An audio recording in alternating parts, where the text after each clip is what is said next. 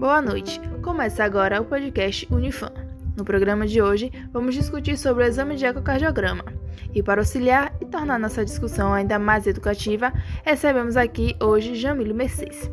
Para iniciarmos o programa, Jamile vai nos explicar o conceito de exame ecocardiograma e suas especificidades.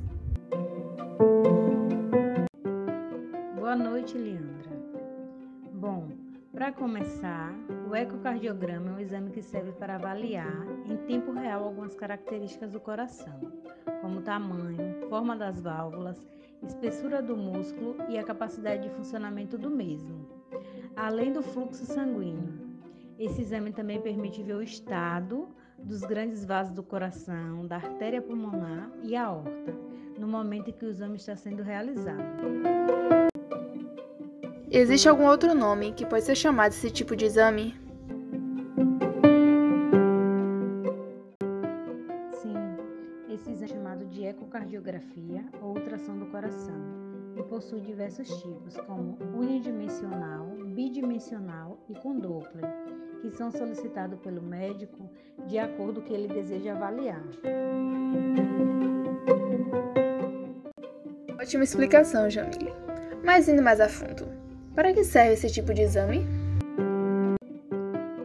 É um exame utilizado para avaliar o funcionamento do coração de pessoas com ou sem sintomas cardíacos, ou que apresente doenças cardiovasculares crônicas como hipertensão ou diabetes. Alguns exemplos de indicação são análise da função cardíaca e do tamanho e espessura das paredes cardíacas, estrutura das válvulas, malformações nas válvulas e visualização de saída de sangue, alterações nas membranas que revestem o coração, avalia, avalia sintomas como falta de ar, cansaço excessivo, doença como sopro cardíaco, trombos no coração, aneurisma e entre outros. Quais são os tipos de ecocardiogramas realizados e como eles podem ser realizados?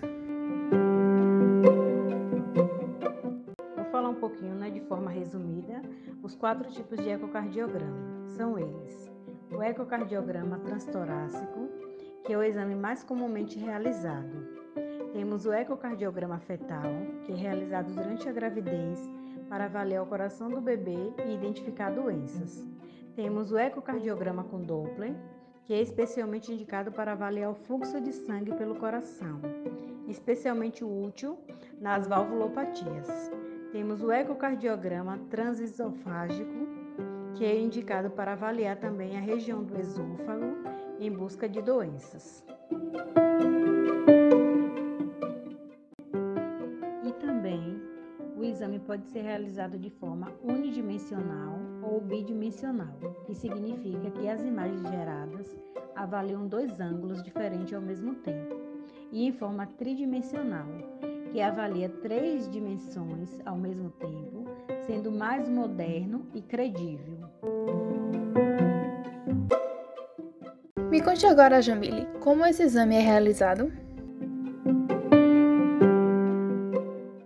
O ecocardiograma normalmente é realizado no consultório do cardiologista ou em clínica né, de exames de imagem e dura em cerca de 15 a 20 minutos. Basta a pessoa deitar na maca de barriga para cima sobre o lado esquerdo, retirar a camisa e o médico aplica um pouco de gel sobre o coração e desliza o equipamento de ultrassom, que gera as imagens para um computador de vários ângulos diferentes. Durante o exame, o médico pode pedir para que a pessoa mude de posição ou realize movimentos respiratórios específicos. Bastante interessante. Nos conte agora como é realizada a preparação para esse exame.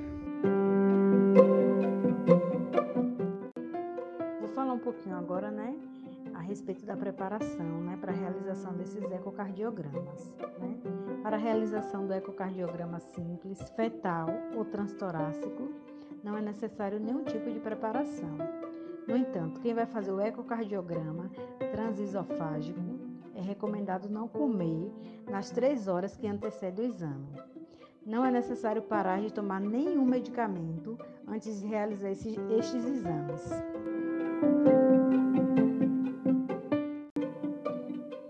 Jamile, Recebemos agora em nossas redes sociais uma pergunta bem importante e gostaríamos que esclarecesse aqui.